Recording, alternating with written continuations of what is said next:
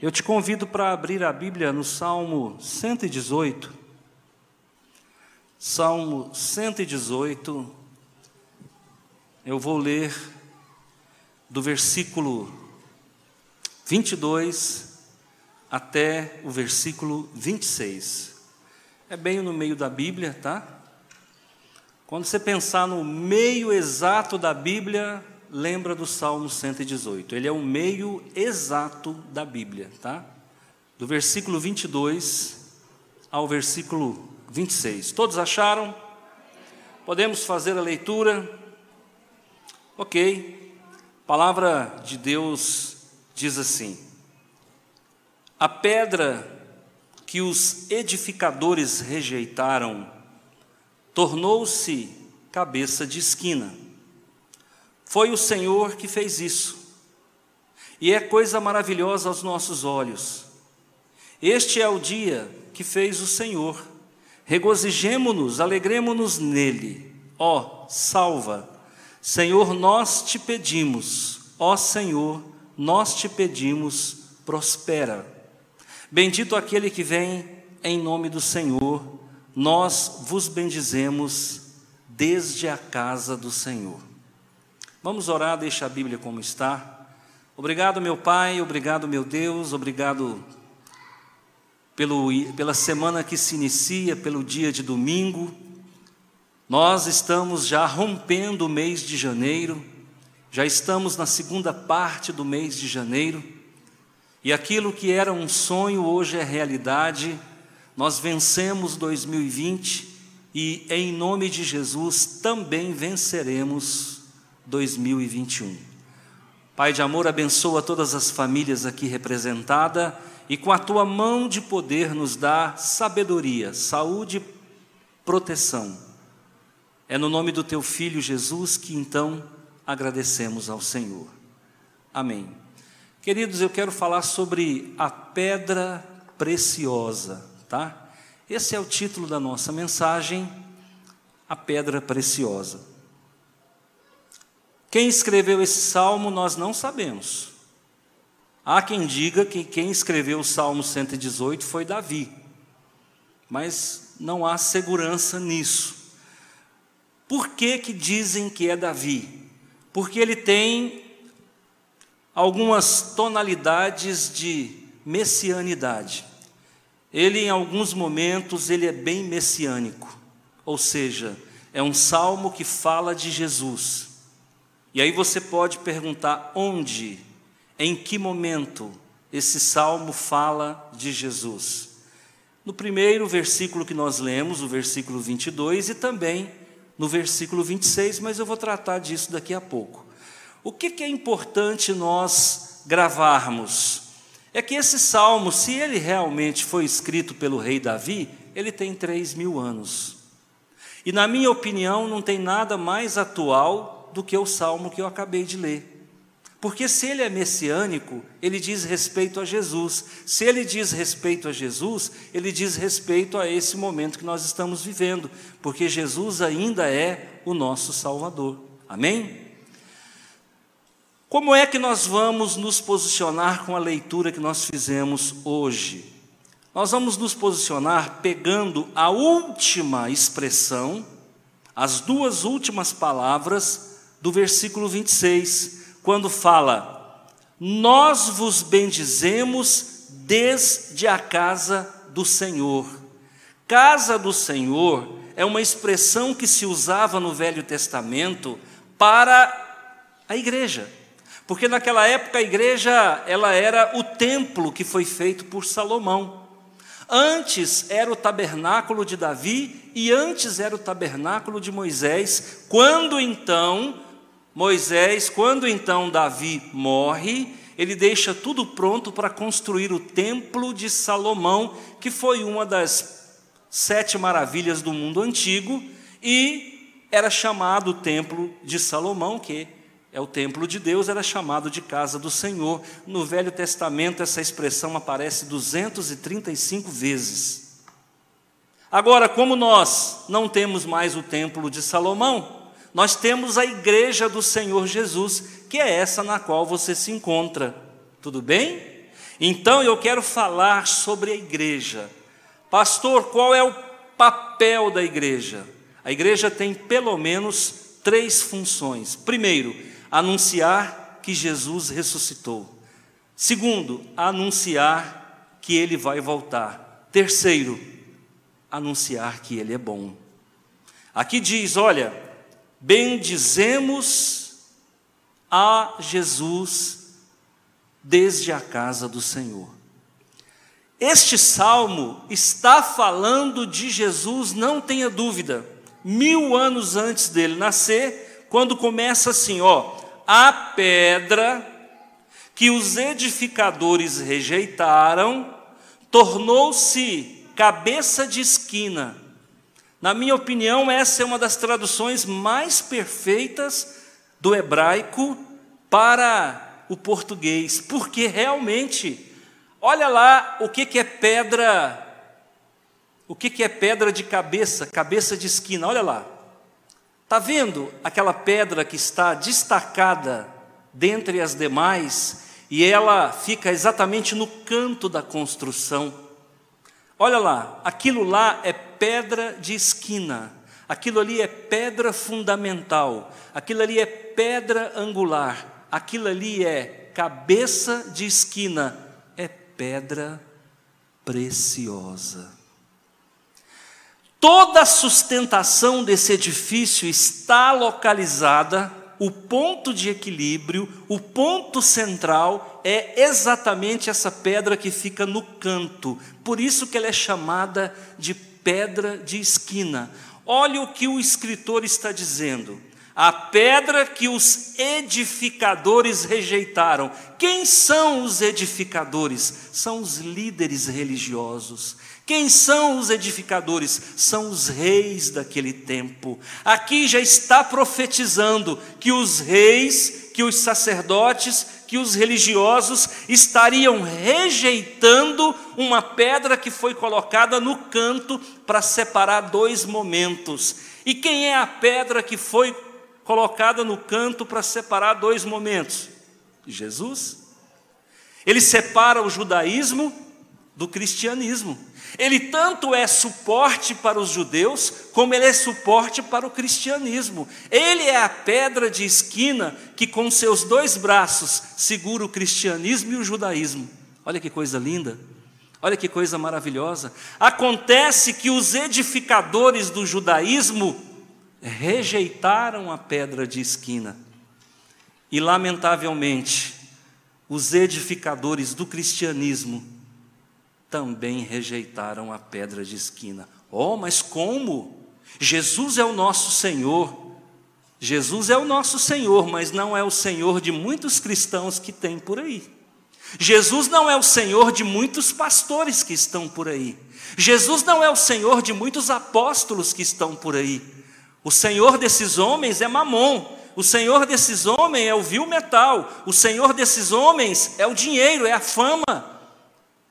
Eles dão tudo para mais um acesso na internet, eles dão tudo para ficar um pouquinho mais rico. Então, tantos edificadores do Velho Testamento rejeitaram Jesus, como no presente momento, muitos líderes espirituais também rejeitaram Jesus.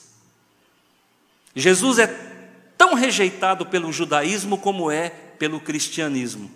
Agora nós não. Eu digo que a Igreja Batista Central de Rio Verde não.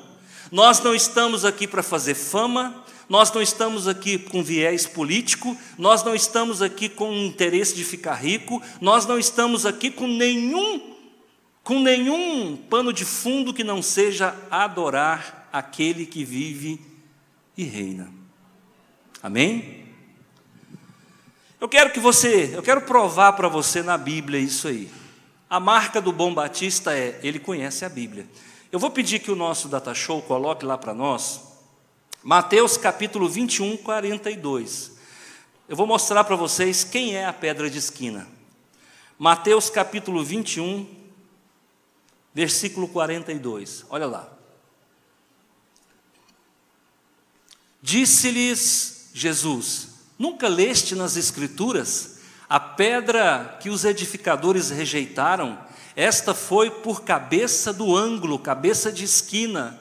Pelo Senhor foi feito isso e é maravilhoso aos nossos olhos? É Jesus falando. Ele está dizendo: olha, a pedra de esquina que foi profetizada há mil anos atrás, sou eu. Eu sou a pedra de esquina. Eu vou pedir o computador que coloque para nós em Marcos 12, 10. Olha o que diz a palavra de Deus ainda em Marcos capítulo 12, versículo 10. Ainda não leste esta escritura? A pedra que os edificadores rejeitaram, esta foi posta por cabeça de esquina. Mas a palavra de Deus ainda diz em Lucas capítulo 20, versículo 17. Nós vamos ler também em Lucas capítulo 20, versículo 17. Mas ele, olhando para eles, disse: Que é isto? Pois que está escrito: a pedra que os edificadores reprovaram, essa foi feita cabeça de esquina. Pior coisa do mundo, gente, é Deus querer uma coisa para a nossa vida e a gente querer outra. A pior coisa do mundo é quando nós não conseguimos, nós conseguimos nos livrar do diabo, nós conseguimos nos livrar dos inimigos, mas a gente não consegue se livrar de nós mesmos. O maior inimigo nosso não é o diabo. O maior inimigo nosso somos nós mesmos, porque a gente faz projetos humanos e não em detrimento dos projetos de Deus. O que, que Deus disse para Abraão? Farei de ti uma grande nação, 75 anos. E nesse intervalo de tempo, até os 100 anos, que são 25 anos, Abraão resolveu ajudar Deus. Deus não precisa da sua ajuda, Deus precisa do seu trabalho. Da sua ajuda, não. Então o que, que aconteceu? Abraão tinha um projeto de Deus, que era Isaac. No entanto, no meio do caminho, ele resolveu fazer um projeto dele. E o que, que aconteceu? Aconteceu que até hoje nós estamos sofrendo.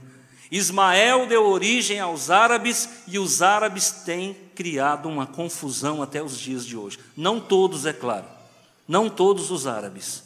Existem árabes de paz e de amor, mas existem radicais que têm promovido um verdadeiro verdadeiras truculências pelo mundo afora. Então, queridos, cuidado com os seus projetos.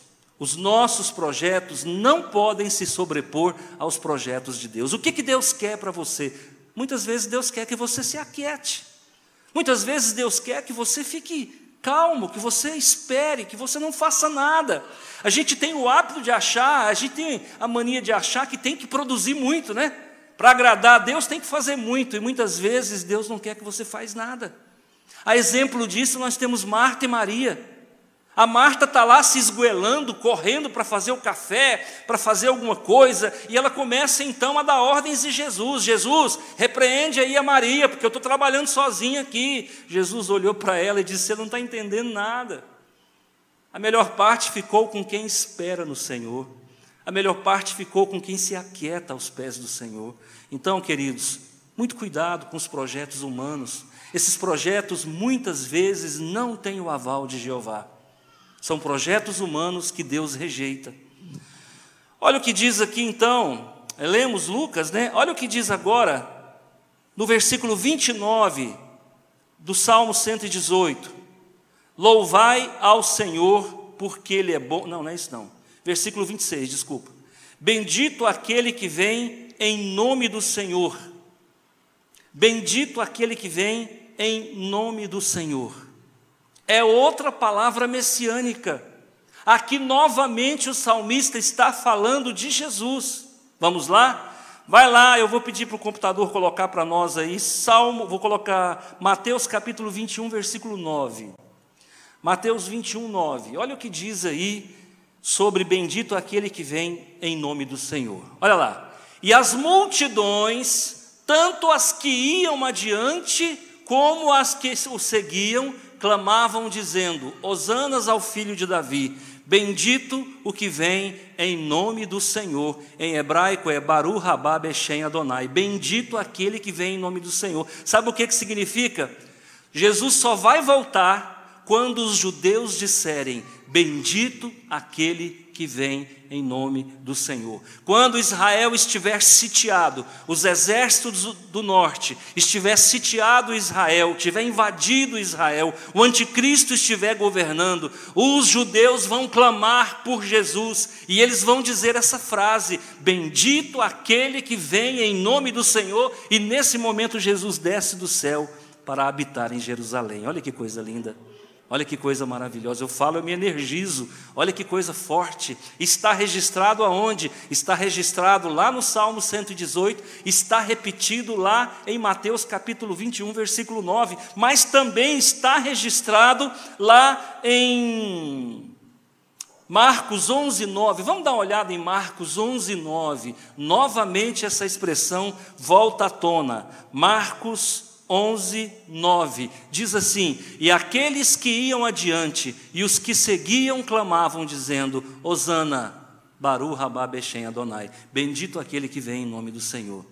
Então, queridos, nós estamos diante de um salmo totalmente messiânico, profetizando que Jesus seria o alicerce da nossa fé e ao mesmo tempo ele voltaria quando o mundo clamasse: Bendito aquele que vem em nome do Senhor. Agora, quem somos nós? Nós somos aqueles cristãos que rejeitaram Jesus? Ou nós somos aqueles cristãos que aguardam a volta de Jesus? Em que posição você se encontra? Quem é você?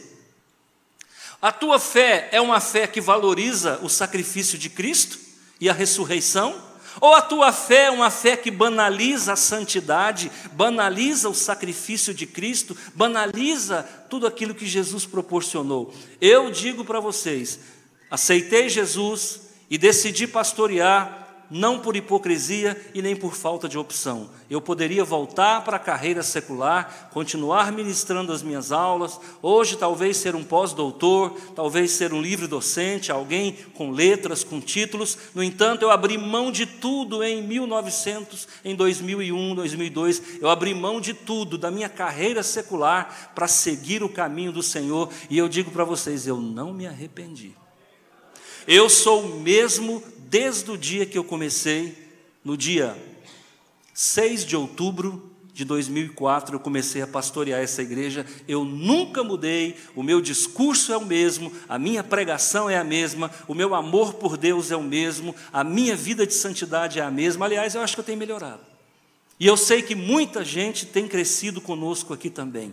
Eu sei que muita gente que veio para essa igreja tem entendido a proposta, nós temos ensinado a igreja a viver em santidade, a valorizar essa pedra de esquina, essa pedra preciosa que é o Senhor Jesus. Jesus é a flor indefesa, Jesus é a pedra preciosa, Jesus é a rosa de Saron, Jesus é o nosso Salvador e nós não podemos esquecer que Ele é o fundamento da nossa fé.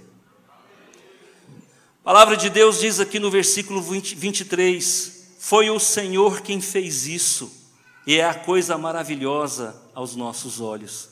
Foi o Senhor que fez isso, o que, gente? Essa obra, a igreja. Foi o Senhor que fez essa igreja. Não estou falando de pedra de esquina. Vai lá, volta lá, por favor, no computador. Coloca aí a pedra de esquina para a gente ver. O irmãozinho do computador não está ouvindo.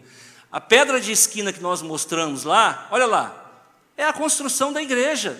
É a igreja física e ao mesmo tempo é a igreja espiritual. Queridos, essa obra maravilhosa foi Jesus que fez. Ele morreu pela igreja. E no caminho de Damasco ele repreende Paulo, porque Paulo, perseguidor da igreja, cai do cavalo e Jesus disse: Eu sou Jesus a quem tu persegue, eu sou a igreja. Se tem algo que Deus ama nesse mundo, irmãos, além do pecador, é a igreja. Então, esta obra foi Deus que fez, olha, foi o Senhor que fez, foi Yahvé que fez, é coisa maravilhosa aos nossos olhos. Fala a verdade, irmãos. Dia de domingo, se a gente não for para a igreja, a gente não começou bem a semana. Sim ou não? Hoje de manhã o Jonathan estava aqui, ele é a esposa, agora à noite está de novo. De manhã o irmão Célio estava aqui, agora à noite está de novo. O que faz uma pessoa vir duas vezes à igreja no mesmo dia? Ah, meu irmão, essa obra é maravilhosa. Essa obra divina foi Deus que fez. Quando você está na igreja, você está no centro da vontade de Deus. Quando você está na igreja, você está na sombra da cruz. Então é importante nós mantermos esse, esse, entendimento de que a igreja é uma das obras mais maravilhosas que Deus fez no, mundo, na face da terra. Aí no versículo 24 diz assim: Este é o dia que fez o Senhor, para que nos alegremos nele, regozijemo-nos e alegremos-nos nele. Tem pessoas que não conseguem se alegrar na casa do Senhor, mas a Bíblia diz: Alegrei-me quando me disseram, vamos à casa do Senhor. A palavra de Deus diz no Salmo 133: Como é bom e agradável viverem unidos os irmãos.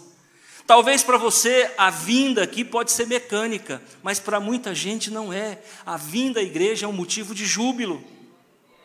A vinda à igreja é um motivo de alegria, sabe por quê? Porque aqui a gente ouve palavras de vida eterna, porque aqui a gente ouve uma palavra que nos transforma, que nos edifica, que nos fortalece, que nos motiva, que nos põe de pé. Não tem nada mais maravilhoso. Amanhã de manhã, você vai chegar talvez no seu trabalho e você vai se deparar com o teu patrão, que passou o domingo bebendo, que passou o domingo assistindo o jogo e o Faustão. Você vai se encontrar com alguém que não teve tempo de cultuar a Deus. A vida dessa pessoa é um vazio. No entanto, você vai chegar o quê? Transbordante da presença do Espírito. Você é uma esponja de Deus que em qualquer lugar que a gente tocar vai minar óleo. Você é uma esponja do Senhor. Você é alguém que está sendo embebecido pelo azeite da unção. Você é diferente. Amanhã, quando chegar no trabalho, você pode se alegrar, porque o teu domingo começou bem, a tua semana começou bem. Olha como o cristianismo sai na frente. Enquanto o judaísmo deixa para adorar Deus no último dia da semana, no sábado, o cristianismo põe a gente para adorar Deus no primeiro dia da semana. Olha como o cristianismo é interessante. É por isso que Jesus está com um braço segurando o sábado e com o outro braço segurando o domingo é a pedra de esquina. A Jesus na cruz, ele está com o braço aberto, porque com um braço ele segura o judaísmo, com o outro ele segura o cristianismo. Isto é a pedra de esquina. Nós temos um Salvador que ele não arredou o pé, não, ele continua nos fundamentos da nossa fé. Esse é Jesus, esse é o nosso Jesus. Então, esse dia é o dia que o Senhor fez, pode se alegrar, fica feliz. Você veio à casa de Deus, você não veio aqui passear, mostrar o seu vestido, você não veio aqui cantar para mostrar que a tua voz é linda, você não veio aqui porque não tinha opção, você veio aqui porque você é um adorador, e você está feliz porque o teu louvor sobe à presença do Senhor e Deus acrescenta pedras na tua coroa. Amém, irmão? Eu não sei você, mas eu sou a pessoa mais feliz do mundo. Eu não sei você, mas eu sou o homem mais rico do mundo. Eu não sei você, mas eu moro num palacete. Por quê? Porque tudo que Deus dá é bom. Deus deu para nós a igreja, a igreja é boa. Deus deu para nós um domingo onde a gente pode adorar. Deus deu para nós irmãos. Quando eu cheguei aqui, que eu vi alguns irmãos, eu não me contive, né? Coronas à parte, já cheguei abraçando o irmão Jânio, a irmã Natália. Por quê? Porque a gente se alegra de ver os irmãos. Então, queridos, que nós possamos valorizar a casa do Senhor, foi Deus que fez. Tá bom? E aí você tem o seguinte: olha, ó, salva, Senhor, esse Senhor aqui é Yahvé. Ó, salva, Yahvé, nós te pedimos. Ah, mas espera aí. Quem escreveu o livro de Salmos, quem escreveu o Salmo 118 foi uma pessoa ou foi 20 pessoas? Foi uma pessoa. Mas como é que ele está dizendo nós? Te pedimos, é porque Ele está falando como igreja. Toda vez que você se dirigir a Deus aqui dentro, Deus olha para você no coletivo, porque nós somos a igreja. Amém? Nós te pedimos, ó Senhor, nós te pedimos, prospera. Não é pecado prosperar. O que que essa teologia da prosperidade fez? Fez a gente sentir vergonha de pedir a Deus prosperidade. Porque parece que quando a gente pede prosperidade para Deus, a gente está pecando. Não está pecando, não. Pode pedir prosperidade. A igreja precisa prosperar. Pode pedir prosperidade, porque a igreja foi feita para prosperar. Quando nós começamos essa igreja há 16 anos atrás, a realidade era uma, hoje a realidade é outra. Nós crescemos pelo menos alguns milhões de reais. Então você percebe, irmão, como Deus deseja a tua prosperidade. Prosperidade como igreja, prosperidade como pessoa. Não tem problema nenhum em prosperar. O que a gente não pode é passar a perna nos outros. O que a gente não pode é agir dolosamente, mas prosperar a gente pode. Deu para trocar o vermelhão por uma cerâmica, troca o vermelhão por uma cerâmica. Deu para trocar o cal por uma tinta coral, troca o cal por uma tinta coral. Qual que é o problema? Deu para trocar o fusquinha por um uno milho, troca o fusquinha pelo uno. Então, irmãos, Deus quer que a gente prospera. Todos nós vamos prosperar e eu te desafio. Olha como você chegou quando, olha a sua situação financeira quando você chegou nessa igreja e olha hoje. Se não tiver prosperado, pode te dizer que alguma coisa está errada, porque aqui a gente prospera. E por que, que a gente prospera? Porque a gente ajuda na obra do Senhor. Nós temos alegria em ajudar na obra do Senhor. A gente não faz por obrigação. Quando eu devolvo o meu dízimo, eu não devolvo o meu dízimo dizendo, ai meu Deus, lá vai de novo, tem que devolver o dízimo. Não, irmão, a gente faz com amor. Porque a gente sabe que o dinheiro vai ser bem empregado. Porque a gente sabe que o nosso corpo pastoral é sério. É, irmãos, para o inferno por esse motivo eu não vou, não. Não vou, por quê? Porque nós agimos com seriedade, a obra do Senhor ninguém detém. É obra santa. E aqui diz assim, no versículo 26: Bendito aquele que vem em nome do Senhor, nós vos bendizemos desde a casa do Senhor. Qual que é a razão primaz da nossa permanência aqui na igreja? Para falar bem de Deus, para anunciar as obras do Senhor. Lamentavelmente, tem muitas pessoas que levam a vida 30 anos de cristão, 40 anos de cristão, nunca ganhou ninguém para Jesus. Lamentavelmente. E não tem preocupação. A intenção que, que a impressão que a gente tem é que nem a pessoa é feliz sendo de Jesus, porque se você é feliz sendo de Jesus, você tem que falar dele para os outros. Não é assim? É assim, você compra um carro da marca X, quando alguém te pergunta, você fala, é bom demais. Você evangeliza com o seu carro. Você evangeliza com o seu computador. E por que, que você não pode evangelizar com o seu Senhor Jesus? Fale dele, bendiga ele, anuncia ele para as pessoas. Nós não podemos perder oportunidade, porque a porta da graça está se fechando. A porta da graça está se fechando, assim como se fechou a porta da arca de Noé. A porta vai fechar, haverá um momento que não vai dar tempo mais para as pessoas se arrependerem. É por isso que a gente precisa estar com as nossas lâmpadas abarrotadas de azeite, e eu não sei como é que está a sua. E a boca fala daquilo que o coração está cheio. Se Jesus não está pleno dentro de você, a sua boca não vai falar dele. Então nós temos que proferir palavras que exalte o nome do Senhor. Eu já era para estar morto.